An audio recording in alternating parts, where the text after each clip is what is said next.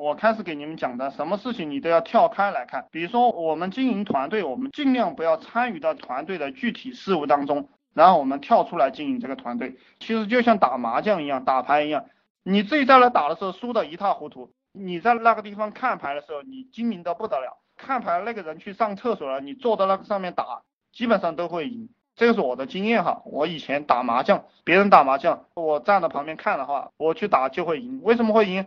因为钱不是我的嘛，我心情很放松，对不对？所以说当老板他也是一个很放松的一个过程。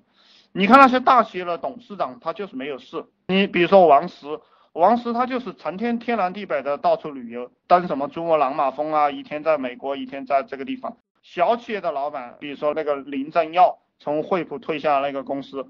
他自己又办了一个小公司，他成天忙得不得了。那个王石叫那个林正耀去跟他玩，那个林正耀说啊，我这个一个企业的 CEO 怎么可以去玩呢？没有功夫。然后那个王石就说，你这个公司充其量也就几十个亿嘛，你看我这个几百亿的公司我都可以不管，对不对？就是聪明人做事是不费力的，是跳出框架外的。笨蛋是在那个里面搞过来搞过去了半天做不出来成绩，所以很多兄弟他老是来问我怎么发帖，怎么样去买顶铁机啊这些问题，我就觉得很好笑。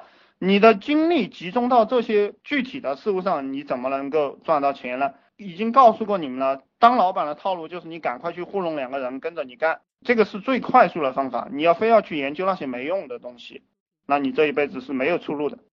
如果你还继续保持的话。呃，这个拖延症啊，拖延症这个也是很多人的一个毛病。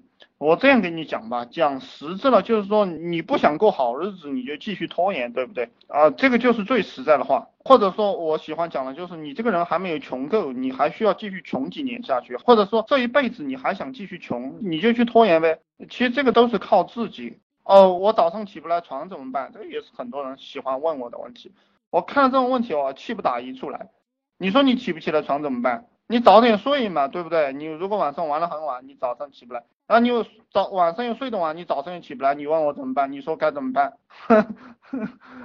你说该怎么办？然后当然这个也是有方法去医治的，就是说我已经讲过了这些细小的方法，比如说我不喜欢思考怎么办？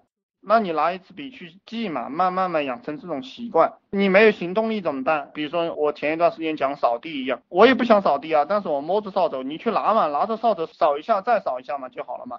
然后还有一个就是说我发帖发两个，我就不想发了，我他妈的就不想发了，怎么办？这个我也给你对应的方法，就是说你发一个帖过后你不想发了，你就鼓励自己，我再发一个，再他妈发一个我就不发了，然后发完一个你又鼓励自己，你就说啊再发一个我就不发了。呃，然后再发完一个，你说他妈的再发最后一个，我就不发了。你就这样不断的骗自己，然后不断的鼓励自己嘛。这个我们做男人的，对不对？我不知道你是女人还是男人啊。女人我就不讲了哈，你喜欢拖延就拖延，你长得漂亮就好啊，那随便你怎么拖延。男人，男人不要让别人来鼓励你，就你不要让我来鼓励你，对不对？男人就是应该自己鼓励自己。他妈的，男人在这个社会上就是就是你要么是个贱人，就是这个社会上最底层那个贱人。我这样讲你能听得明白吗？就像那个工地上的，他妈的今天多少度？三十八度，对不对？他还在那工地上干，一个月能能拿到一万块钱吗？这么辛苦，他为什么这么辛苦？这个不值得同情的。男人要么很优秀，就要么你就咬紧牙关，老子一定要上去，对不对？要么你就当一辈子贱人。你去扫厕所、扫马路，做这个最底层的人，那你说怎么杀死拖延症啊？你说怎么杀？其实你心里有答有答案的。大家问这些问题啊，其实你心里有答案的，只是呢，只是你还在不断的找外界的借口。你来问我啊，你来问我怎么杀死拖延症，然后我没有办法解决你这个拖延症的问题，然后你就开心了。你说啊，你也不过是个傻逼嘛，连怎么样杀死拖延症他都解决不了。你看这个问题没有人解决，我就继续拖延好了，是不是这样？你去想是不是这样？